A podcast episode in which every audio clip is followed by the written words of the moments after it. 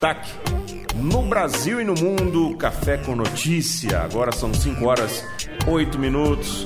Chegando aqui ele, Ser Laser Araújo. Boa tarde, Ser Laser. Como é que você tá? Boa tarde para você, Fábio. Boa tarde a você, ouvinte da Rádio Moloco. Graças a Deus, tudo na paz. Nessa semana que começa. Começando a semana com várias polêmicas vindas de Brasília aqui no Café com Notícia. Com notícia. Muito bem. É, além de é, do bafafá de Brasília, claro, a gente vai dar um giro nas principais notícias, mas eu queria começar falando com o Serlaser sobre uma declaração do nosso presidente Jair Messias Bolsonaro, que disse a representantes do mundo que o Brasil é nosso, que quem vai cuidar dele é a gente, vocês fiquem na sua. Vocês acabaram com as suas reservas e agora vocês estão querendo dar palpite na nossa. É interessante quando ele foi arguído por um jornalista internacional acerca justamente da questão, Fábio, da preservação da Amazônia, né, da preservação ambiental brasileira. E naquele momento, é, é, claro que nós precisamos analisar isso por dois viés. Eu o... acho que ele falou o que eu estava pensando, só que Sim, a forma que é, ele falou. É justamente isso que eu ia colocar. O primeiro viés é, é ele falou a verdade, né? porque o, outros países não conseguiram cuidar das suas riquezas naturais assim como deveriam ter cuidado. Só que ele, naquele momento, ele precisava entender, e ele precisa a todo instante entender, que ele é chefe de Estado. E a diplomacia é cabível para todo e qualquer chefe de Estado. Então, a, a, forma com que muitas vezes ele coloca a verdade, ela pode ser compreendida como ríspida e isso trazer prejuízo nas relações internacionais. Exatamente. Né? Isso não é saudável para nós brasileiros. Agora, ele falou a verdade, ele falou de países que não conseguiram, citou países que até hoje não conseguem lidar com o meio ambiente da forma que deveria lidar. Agora, por outro lado, é importante dizer que o Brasil, assim como ele colocou, e aí eu discordo de um ponto, o Brasil Brasil não é exemplo de preservação ambiental, isso é fato. E ele colocou que o Brasil era, mas o Brasil não é. O Brasil precisa ser, até porque a nossa riqueza natural é uma das maiores, se não a maior do mundo, né? Agora, em termos de, de Amazônia, só temos uma no mundo e está aqui no Brasil. Então, nós precisamos ser, sim, exemplos de preservação ambiental. E a preservação ambiental envolve uma série de questões, principalmente as oriundas do próprio governo, porque muitas vezes a devastação devastação ambiental ela, ela provém é, de meios pós-liberação do próprio governo, como entidade fiscalizatória e deliberatória de algumas ações que acontecem, inclusive na nossa Amazônia. Então é importante que o, o, governo ele possa falar a verdade, mas ele precisa ter uma certa cautela, uma certa polidez para lidar é, quando ele estiver conversando com outros chefes de estados ou com outros países, como era o caso através da imprensa internacional, que repercutiu isso lá fora de uma forma ruim para o Brasil. Então quer dizer que o Brasil não, é, é, não precisa de incentivo, não precisa de parcerias internacionais. Ficou parecendo isso, né? É, na verdade, é minha, na verdade, meu... ele colocou, Fábio, uma verdade muito interessante que até hoje ninguém tinha colocado que foi justamente a proposta que outros países têm para fazerem parcerias com o Brasil. E ele colocou muito bem: ninguém quer fazer parceria com o Nordeste, por exemplo, mas quer fazer sempre parceria para exploração da Amazônia é, ou ou estados brasileiros que dispõem de riqueza, riquezas naturais. Então ele colocou a verdade, mas eu volto a insistir, ele deve colocar essas verdades de uma forma mais polida, para evitar que daqui a pouco nós não tenhamos um conflito internacional com países que são extremamente importantes para o Brasil do ponto de vista das parcerias. É fato que toda e qualquer parceria ela é uma via de mão dupla. Então, da mesma forma que o Brasil se beneficia, o outro país também deve se beneficiar. Agora, cabe ao chefe de Estado avaliar se é bom para o Brasil essa via de mão dupla, ou essa não, proposta né? de acordo ou não.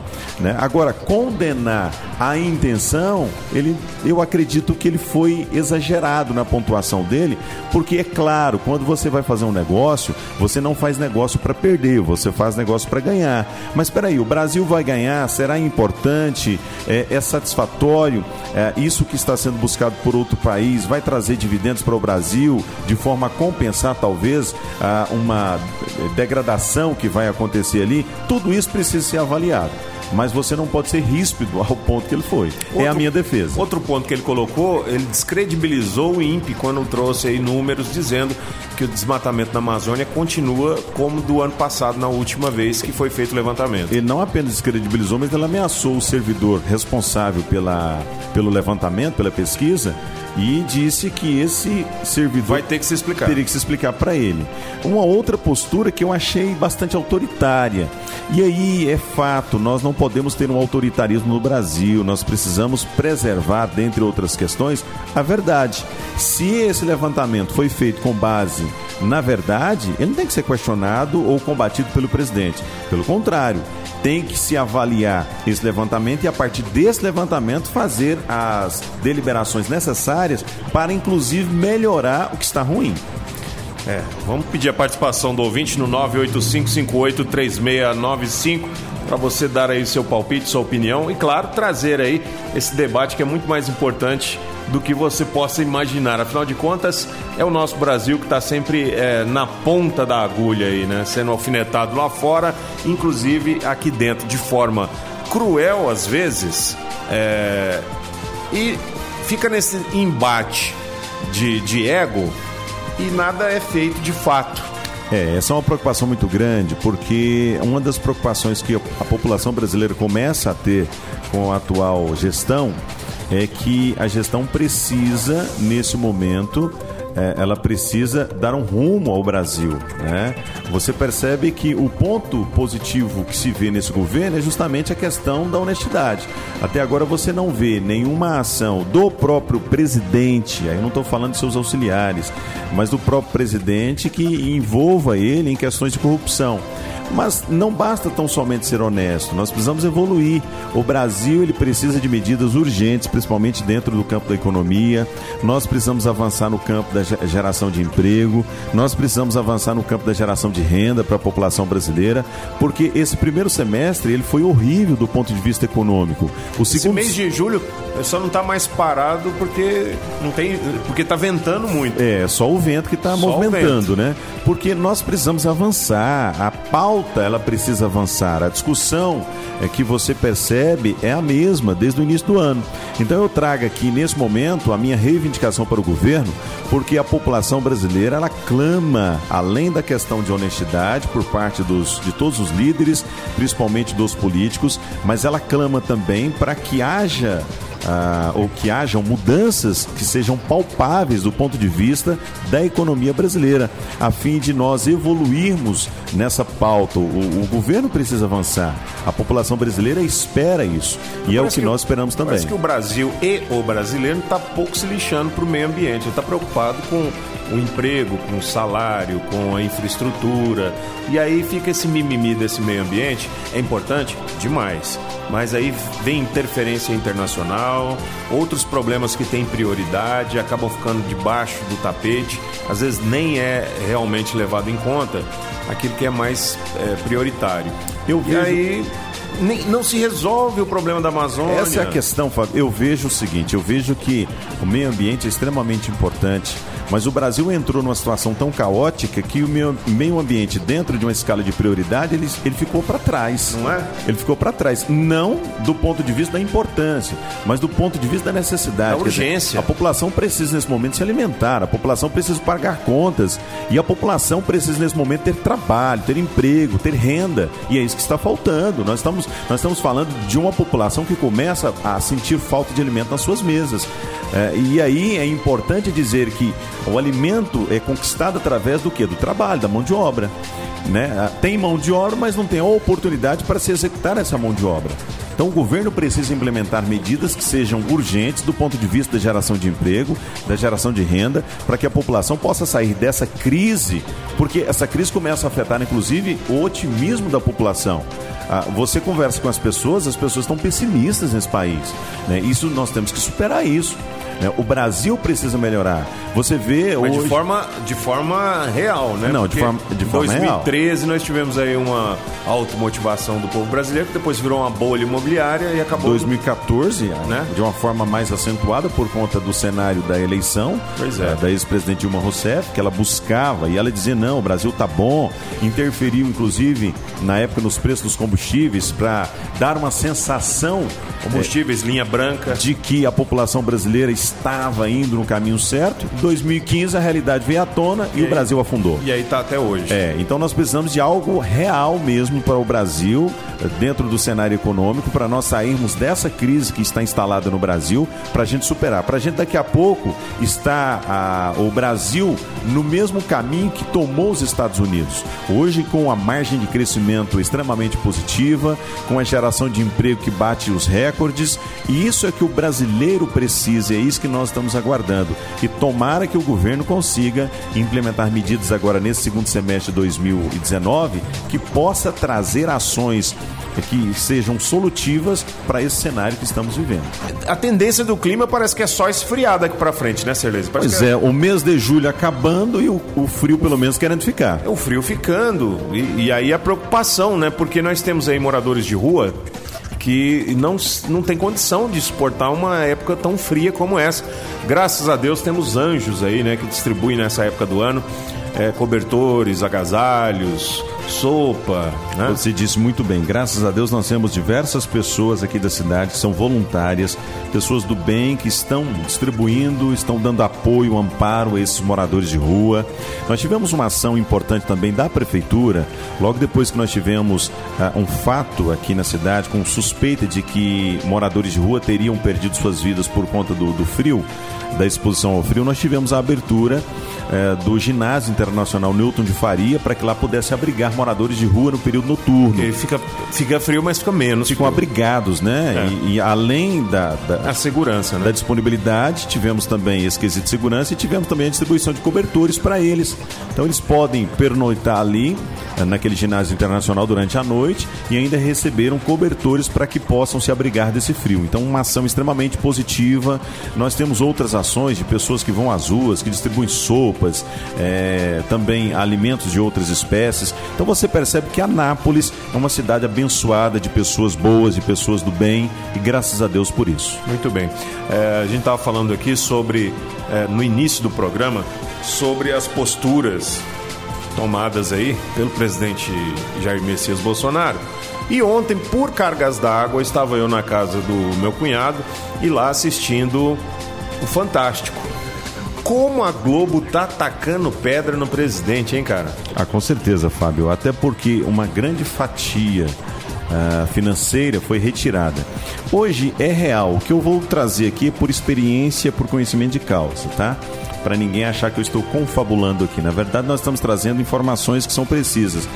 Hoje, 95% da mídia brasileira, 95% da mídia brasileira, ela vive ou sobrevive através de investimentos do setor público. E você percebe que as mais tradicionais, elas eh, têm um histórico de recebimento de verbas milionárias para estar de alguma forma levando a promoção dos governos. E aí, com as novas mídias, você acabou caindo. Como é que a Globo compete, por exemplo, com o Instagram, com o YouTube? Pois é. Eu, eu, fiquei, eu fiquei impactado com a, a, a forma que eles estão conduzindo o jornalismo deles.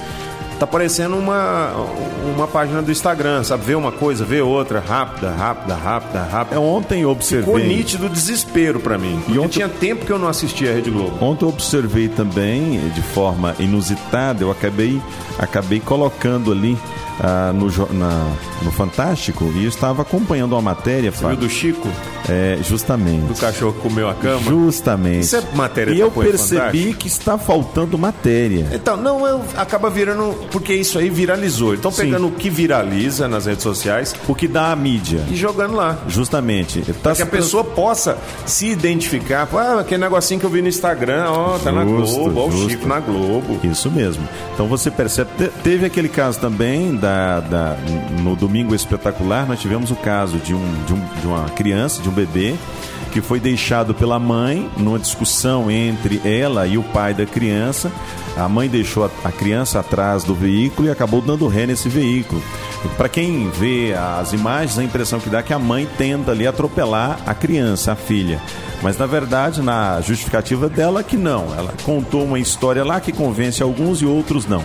Mas enfim, a, a, o canal, é, nesse caso a TV Record, só repercutiu isso através das. depois das redes sociais. Depois que bombou nas redes sociais. Pois é, antigamente, antigamente saía na TV e as redes sociais replicavam, agora é o inverso. Justamente. Então você percebe que as grandes mídias estão tentando nesse momento cair na graça da população.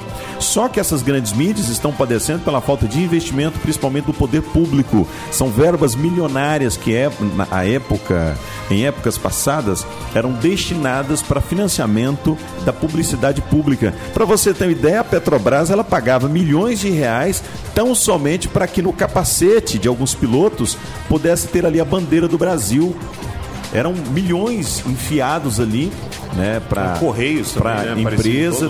justamente você vê times de futebol que tinham também financiamentos públicos né, de empresas públicas. A própria Petrobras mesmo que financiou várias, várias Flamengo. e outros times mais e que perderam isso. Então acaba, principalmente com a Rede Globo, que foi a empresa que mais perdeu por conta da falta de investimento do poder público, ela acaba de alguma forma trabalhando no sentido de atacar o governo para que tenha desse governo um olhar no sentido de falar, não, peraí, quanto é que você está querendo, quanto é que é a mídia, eu vou financiar a mídia é, da TV para que eu, vocês possam, pelo menos, minimizar os impactos negativos em relação ao governo. Só que aí nós temos um governo que é extremamente radical do ponto de vista das decisões, ele não quis em nenhum momento negociar com a Rede Globo, a, questão dos investimentos para publicidade. E aí eu estou falando não é de algo irregular, não é de, de, de crime, não. Eu estou falando de financiamento. Então, o poder público naquele momento disponibiliza uma verba para financiar a publicidade daquela empresa. E a Rede Globo perdeu tudo isso. Então hoje você percebe os ataques que são de forma descarada da Rede Globo contra o atual governo. E aí você começa até a ler nas redes sociais as perguntas que a população começa a fazer. Cadê a Rede Globo no momento em que o Brasil estava sendo saqueado pelo PT? Parece que a impressão que dá é que não existia Rede Mas é Globo é naquela não, ocasião. É porque não estavam cutucando a Rede Globo com vara curta, né? Justamente, que, nem a questão da verba pública. Sendo repassada normalmente. Então, segue a banda. Segue a banda, só que a banda agora é ruim para o governo, porque o governo está sofrendo muito na mão da Rede Globo, que tem trazido de todo lado bom e ruim, ela escolhe o ruim e, e joga. Justamente. É, é sempre assim, né?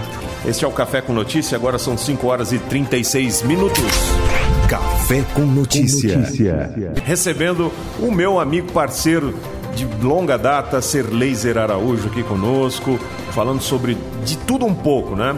Tem ouvinte aqui mandando um abraço, o Paulo do Cartão, Fernando, irmão do João do Caminhão, por aqui também Daniel Oliveira de Rio Verde das Abóboras, o meu querido amigo Vinícius Grangueiro, o Vinícius Legionário, Vini Legionário, o doutor Daniel Buião tá ouvindo a gente, mandou até comprovação aqui. Advogado, você não pode perguntar nada, que ele já manda, ele já manda o inquérito. É, né? desse modelo aí. Já manda a peça. Já manda a peça, o pedido, a comprovação. e aí você tem que conceder o, o direito a ele. Ô, Buião, vê se pega um resto de chope aí da, do salão do, do prédio. Buião é meu vizinho de prédio. Tiveram festas lá? Não, aí vai pra festa, por exemplo, tem festa no sábado? Sim de sábado para domingo tem festa. Aí o cara, seis pessoas compram um barril de chopp de 50 litros. Mas seis tá sobrando, pessoas, sobra muito. Sobrando. Aí domingo o Buião vai lá e reserva a área. Tá ah, lá o chopp. Tá aí o cara falou: Ó, oh, cara, eu tô indo embora para São Paulo, esse chopp vai ficar aí. Toma ele aí. E você mora perto, né? Daria pro Buião até. Chame sempre, Buião, por favor. Kleber Silva, por aqui também. O Derboy Fotógrafo, um dos melhores e mais bem gabaritados fotógrafos que eu conheço, que eu tenho o prazer de conhecer. Super Derboy tá ouvindo a gente também, tá auscultando. Quem ausculta é doutor, então, doutor Derboy. Um abraço também pro tio Léo Estrela, que tá por aí sempre ouvindo aí a Rádio Moloco, em todos os horários, em especial Café com Notícia. Pequena América tá lá na Califa, andando no seu Uber, com o seu celular ligado no equipamento de som. Um abraço também para João Neto Badico, Acho o erro. Vamos ver aqui, cadê? Ah, é, o erro. Cadê o erro? Mandou aí. Bom, não sei. Talvez seja o erro. Tanã, oi, participe do café. Não. Ah. Uma montagem, um é um rosto aí. brincante, é um brincante, é, tá certo. Deixa eu mandar aqui, Fábio, uma informação muito importante para os anapolinos, o pessoal que está nos acompanhando nesse momento, porque está em estudo a proposta de reajuste da tarifa do coletivo urbano na cidade de De Anápolis. novo? Isso mesmo. Já está aí uma comissão, foi montada para poder analisar a proposta de aumento da tarifa do coletivo da cidade de Anápolis. né? aqui essa notícia, inclusive estou trazendo ela a partir do portal 6. Essa notícia traz aqui a informação de que o diretor jurídico do Grupo São José Tocantins e dono eh, da Urban né, é, Carlos Leão, contou que a prefeitura já montou a comissão responsável por definir em quanto o valor poderá subir da tarifa do ônibus na cidade de Anápolis. Né? Nós tivemos o reajuste dessa tarifa já há algum tempo e agora a empresa fez a reivindicação à prefeitura. É direito dela todos os anos fazer o requerimento e a prefeitura tem o dever de fazer a análise e definir aí essa proposta de Tem um, aumento. per- tem um percentual já? Esse, esse percentual a empresa faz um pedido, a prefeitura analisa dentro da planilha, dos investimentos, e aí acaba essa comissão definindo a sugestão. Não, eu tava sugestão. falando do salário mínimo, não tem um percentual para aumentar, não? Não, não, não Ah, é tá, vinculado ao tá. salário não, mínimo. Não, né? não, não, não. É porque aumenta-se É, tudo, né? É, sempre. Agora, a preocupação que nós temos quando você fala aumento é uma preocupação muito grande dentro daquilo que desde o início do programa estamos aqui conversando, que é a questão da economia brasileira, a realidade econômica da população brasileira. O povo vive uma crise muito grande. Quando eu falo povo, é justamente a classe média, a classe baixa, não a classe alta, porque a classe alta ainda continua Classe alta não é povo, a né? classe alta continua, aliás, ela está ganhando muito dinheiro agora. Classe alta não se fala povo, se fala people. Isso mesmo, people. é americanizada, né? E a popula ah, essa classe alta, nesse momento, está ganhando dinheiro como se nunca ganhou na vida aqui no Brasil. Mas é sempre assim. tem muito dinheiro, acaba comprando, inclusive imóveis da classe média e da classe baixa também. É assim que é assim que se cresce na crise. Lamentavelmente, né? Agora tem essa proposta, não tem ainda uma definição de valor, tem apenas o pedido da empresa e vamos continuar aguardando. Agora, uma- um fato é, é real, né? A empresa também vive para almejar lucros. O problema é que assim, o contraste da empresa querer ganhar, oferir lucros, querer ganhar mais, é no momento em que a população está ganhando menos. Mas a empresa também não pode pagar o pato ah, por conta dessa crise nacional. Engraçado que essas decisões são tomadas com uma certa urgência, né? Aí acontece rápido. Não né? demora tanto Não, quanto outras. Não, não, de- não demora Quando, quando a, mesmo. a- a mão é, é inversa, né? Aí demora. Quando é em relação ao povo, Quando é em relação ao salário mínimo, por exemplo, exemplo. conversa, conversa, discute, discute, depois aumenta 10 reais. Mais ou menos assim. é, quando aumenta 20, volta lá e fala, não, é só 10. Não, quando aumenta 20, aí faz divulgação, dizendo que o governo valoriza o trabalhador, que nunca na história desse país. Dá um aumento de 20 reais pro, pro salário mínimo e, e de 2 reais para o litro de gasolina. Mais ou menos assim. E aí você vê o percentual. Olha, Fábio, eu estava recentemente, eu abasteci o meu carro num posto de combustível aqui da cidade, pedi o cupom fiscal e eu pude verificar no cupom ali o valor. Para você ter ideia, a- a- a- o valor do litro da gasolina que eu abasteci foi de R$ 4,40. E adivinha o quanto tinha ali de imposto dentro dos R$ 4,40? Metade. Daqui a pouquinho eu vou trazer para você esses dados aqui em relação ao litro. Falando em dados, o ouvinte está trazendo aqui a informação que os ônibus têm assento reclinável e ar-condicionado. Isso, lá na Inglaterra com certeza você encontra. Café com notícia! Café com notícia. De volta, o Café com Notícia da sua segunda-feira. Aliás, segunda-feira tem sempre aquele ranço, né? As pessoas não gostam muito da segunda-feira, né, Ser Laser? Você estava falando aqui outro dia sobre a instalação aí para a rede de saúde municipal de um aplicativo para poder fazer marcação de consultas, tira É, dúvidas, na ocasião, etc. eu fazia uma crítica àquele projeto do vereador Lélio Alvarenga em relação à proposta de acabar com a ponta dos espetos de carne na cidade. Né? e eu dizia aqui nesse programa que seria muito mais útil se esse vereador apresentasse um projeto, como, por exemplo, né, a proposta de agendamentos de consultas e exames através de aplicativo é, da rede social, aplicativos né, que você pudesse, através do seu smartphone, acessar. E olha a novidade que eu me deparei hoje. O prefeito Roberto Naves lançou hoje a proposta de um aplicativo para agendamento de consultas e exames junto à rede municipal de saúde, Fábio. O que não é difícil nem um pouco é só ter uma linha telefônica e um funcionário ali para fazer o agendamento. As pessoas poderão não apenas agendar, mas poderão também fazer tirar dúvidas, porque hoje um dos maiores problemas é esse. As pessoas têm muitas dúvidas em relação a onde buscar aquele tratamento, como agendar aquela consulta, aquele exame, qual o caminho que ela deve adotar. E hoje, a partir de hoje, a população poderá fazer isso através de um aplicativo.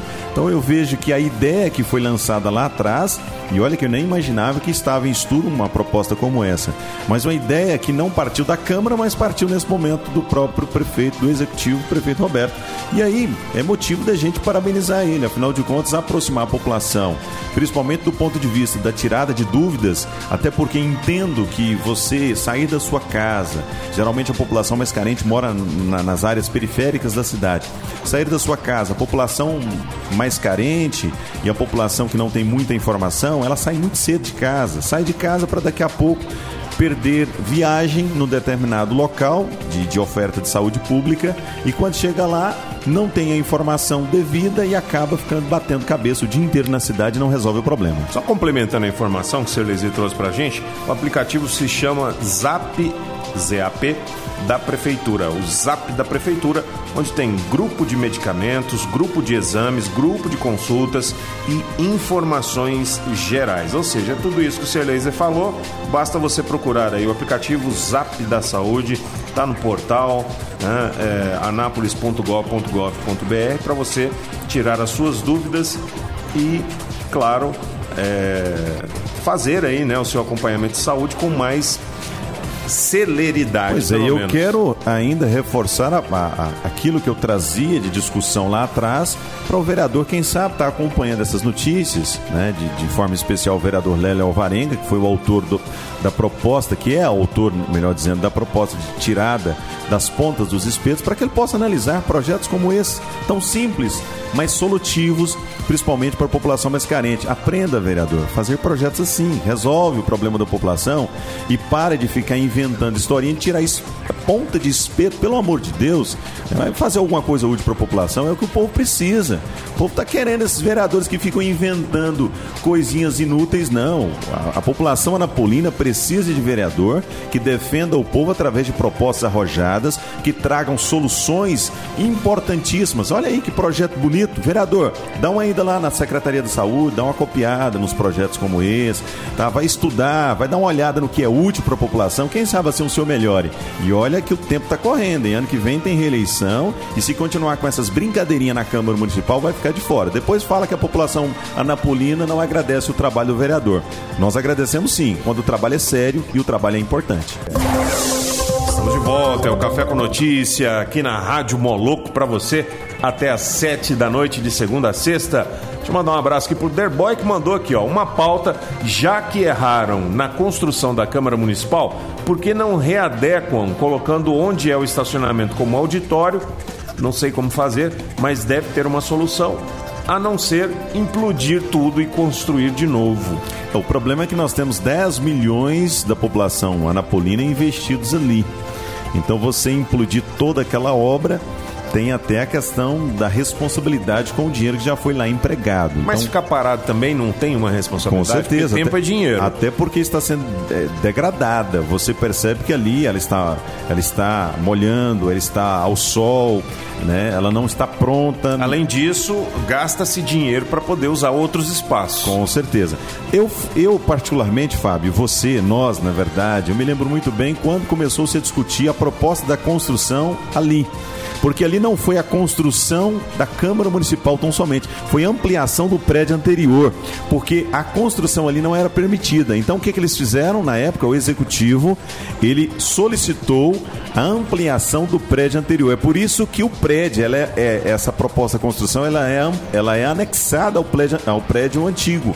Então nós fomos contra, naquela época, num programa de, de, de rádio, numa determinada emissora aqui da cidade, nós fomos contrários a isso, porque víamos ali ali uma degradação ambiental naquela praça, porque entendíamos que aquela praça ela era uma área de brejo, né? A construção da Câmara Municipal anterior já era uma proposta incabível e agora terem a ampliação disso num prédio maior era extremamente... Aumentou o problema. Aumentou o problema. Eu me lembro que eu defendia naquela ocasião a construção desse prédio da Câmara Municipal lá na área que é anexa à CMTT.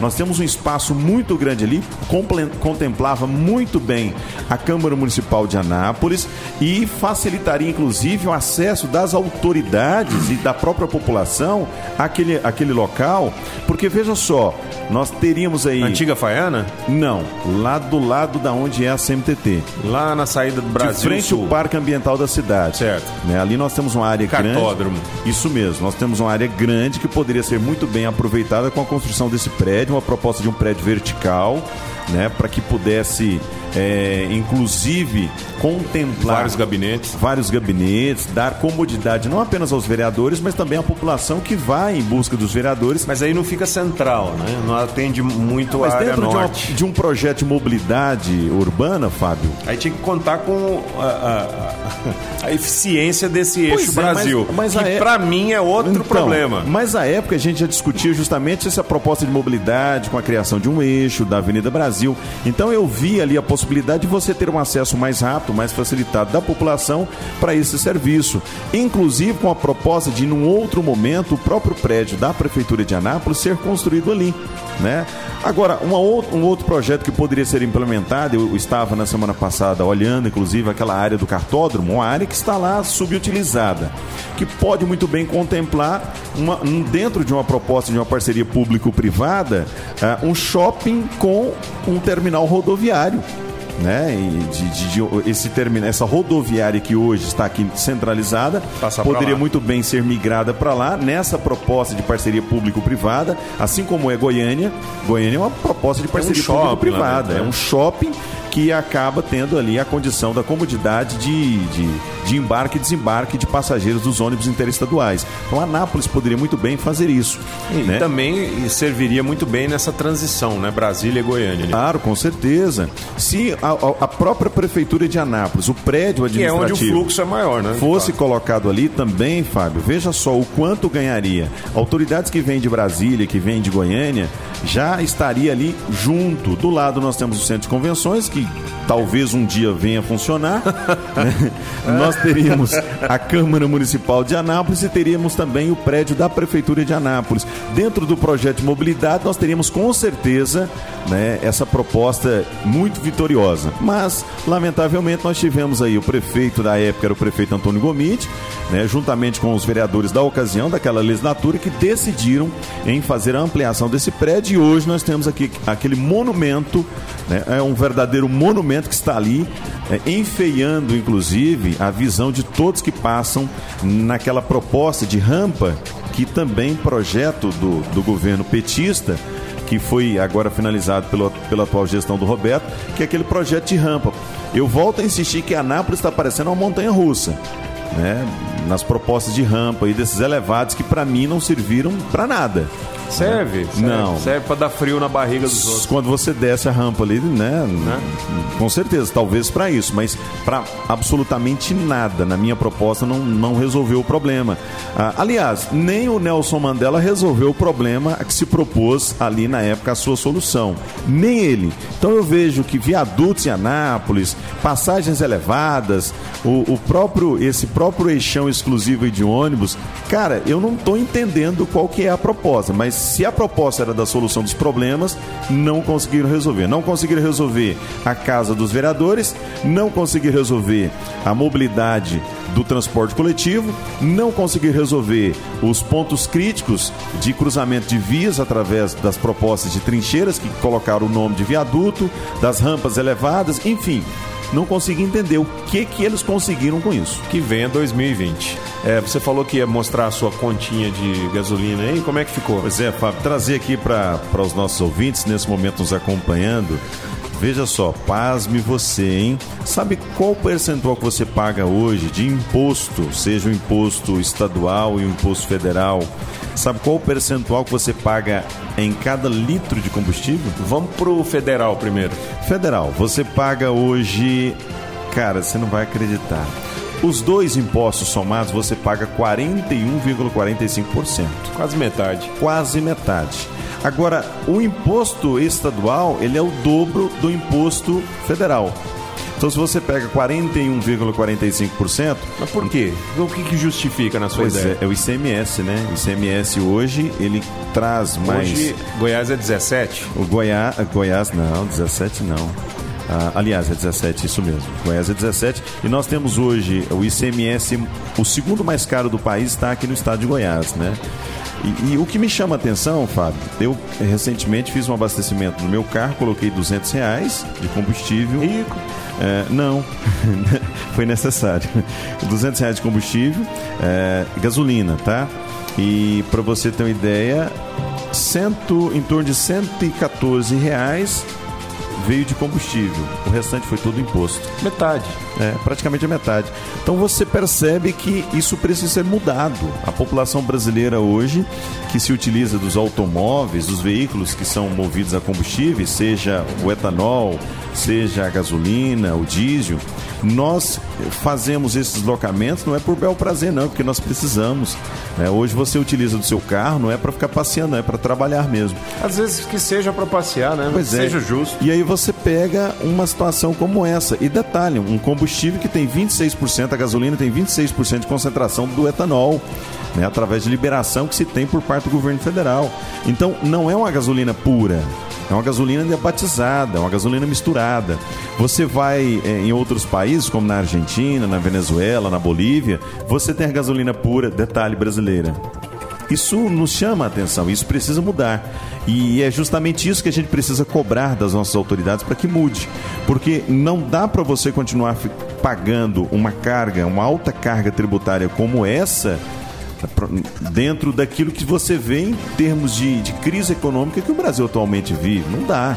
Pagar quase 50%, é quase que a metade de imposto num litro de gasolina. Não dá. É, e o duro é que eh, você não tem, como você já mencionou, gasolina de qualidade, né? Não e tem gasolina onde é de que qualidade.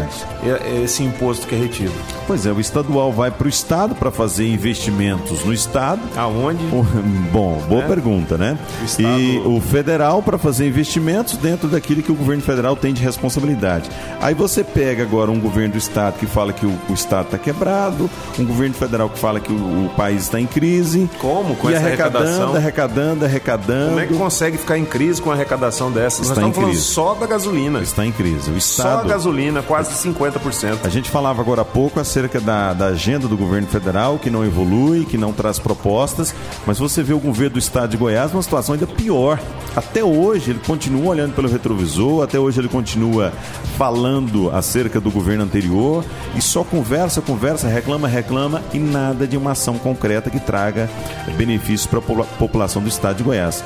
E aí, nós estamos com dois, nós estamos com o governo do estado, que é um, para mim é um bebê chorão, que só sabe chorar, só sabe reclamar, mas não traz nada de efetivo para a população do estado de Goiás. Até quando vamos ficar com governos assim? Nos deram espelhos e vimos um mundo doente. Pois é, nos, continuam nos dando espelho e continuamos vendo esse mundo a cada dia mais doente. Eu quero, é, por outro lado, você trouxe um, um- um fato aí importante, mas eu quero ressaltar aqui, por outro lado, e parabenizar o serviço Não Me Incomode. Assim, um serviço extremamente importante. Estou usando da diariamente, Anatel, viu? A, a- serviço da Anatel, um serviço extremamente positivo. É, para quem não sabe, para quem não acompanhou a nossa notícia na segunda-feira passada, vamos aqui eh, novamente passar para você ouvinte. É o seguinte: esse serviço está implementado, começou a valer a partir da terça-feira da semana passada. Para você que recebe aquelas ligações chatas das diversas operadoras de telefonia no Brasil, oferecendo para você pacote disso, pacote daquilo, pacote de internet né, mudança de plano, enfim, você tem o direito de agora eh, acessar esse site, um site que a Anatel criou e você vai ali naquele momento dizer eu não quero mais a Receber ligação chamado dessa, de- dessa empresa. dessa empresa, daquele telefone e você, a empresa tem até 30 dias a partir do seu comunicado para cessar toda e qualquer ligação né, de ofertas de produtos ah, ou qualquer outro similar para você e esse tem sido um aplicativo extremamente positivo, Fábio. E eu sou testemunha. Já é, eu vinha sendo importunado por uma operadora é, todos os dias, em diversos horários do dia. E aí eu falei, bom, ficar só reclamando não adianta, vamos registrar a queixa aqui nesse portal. E aí é, acabou cessando depois de eu fazer esse Isso é comunicado. extremamente importante, É. né? A população ela precisa ser protegida desses incômodos, porque isso tira o sono das pessoas. A Fernandinha está dizendo aqui o seguinte, ó, é, sobre ah, o aplicativo, é uma pena que leva 30 dias para cessar as chamadas. É. Eu sou importunada por todas as operadoras. Eu quero saber, Fernandinha, se você acessou aí o, o site Não Me Incomode e se você fez o registro com sucesso do número que está te importunando. Eu fiz, deu certo. Pararam de me ligar. Imediatamente. A- aliás, eles param, né, Serlez? Porque a multa é forte, a multa é pesada. Ela é milionária, inclusive, a multa, ela começa por um preço bem tranquilo, mas ela chega a 100 milhões de reais. Sério? É, isso E é bom, né? Quando eu fiz a. a- fiz ali a, a- A reclamação. a reclamação, eu pedi, eu solicitei ali o cancelamento dessas ligações de uma empresa, diferente da outra que eu já havia feito, aparece lá, olha, esta empresa já tem tantas eh, denúncias no PROCON. Isso é bom. assim, dá como confirmado que a- a- o seu pedido, sua solicitação foi feita, foi ok, e aí ela ainda informa é, que essa empresa já tem várias reclamações no PROCON, o que ressalta ainda mais, é, e eu acho que se aplica aí nesse caso, né, Celez, uma multa mais salgada, né? Não, com certeza. Se houver o descobrimento depois desse prazo, a Fernanda ela colocou muito bem, porque esse é um prazo legal. E ela já responde aqui, olha, eu bloqueei tudo, deu tudo ok, mas ainda continuo recebendo. Por conta desse prazo. É um prazo de até 30 dias que a empresa tem, conforme ah, o acordo que foi feito com a Anatel. Então, até 30 dias, essa empresa, se ela continuar insistindo, ela não tem nenhuma punição. Após os 30 dias, aí ela pode sofrer sanções. Ah, é, é. É dessa forma.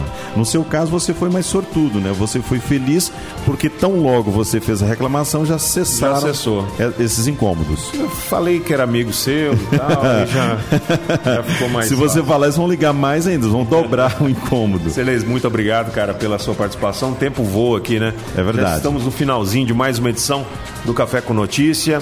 Quero agradecer imensamente a participação de todos, a audiência e, claro, contar com o Papai do Céu para ajudar a gente a se, vi- a se virar nos 30, né? É, nesse Brasil tão difícil, tão cheio de impostos. Você tá aí com a sua nota fiscal na mão. Inacreditável você pagar 200 reais de gasolina e receber só metade de fato do produto, o resto imposto. Isso é desanimador, isso aí não motiva ninguém, não, não faz com que o brasileiro acredite, infelizmente. É verdade. A gente torce para que isso mude, para que daqui a pouco tenhamos é, um melhor momento nesse Brasil para essa população, porque eu me incomodo muito, Fábio, de ver pessoas sofrendo, pessoas desempregadas, pessoas passando necessidade, muitas vezes de alimentos dentro da sua casa, pessoas passando com o incômodo de não conseguir pagar as suas contas em dia porque não tem dinheiro, porque não tem trabalho. Isso com certeza nos incomoda muito. né? Nós nos compadecemos para com essas pessoas também. Então é importante que o Brasil possa viver nesse segundo semestre. A gente acredita eh, e espera que isso aconteça por parte, principalmente, de ações do governo, para que daqui a pouco tenhamos uma melhor, um melhor momento nesse país, onde possamos aqui estar festejando as pessoas que festejam, ou junto com as pessoas que festejam também. Um abraço a todos, fiquem com Deus, um abraço para você, Fábio, até a outra oportunidade. Uma boa noite, tchau.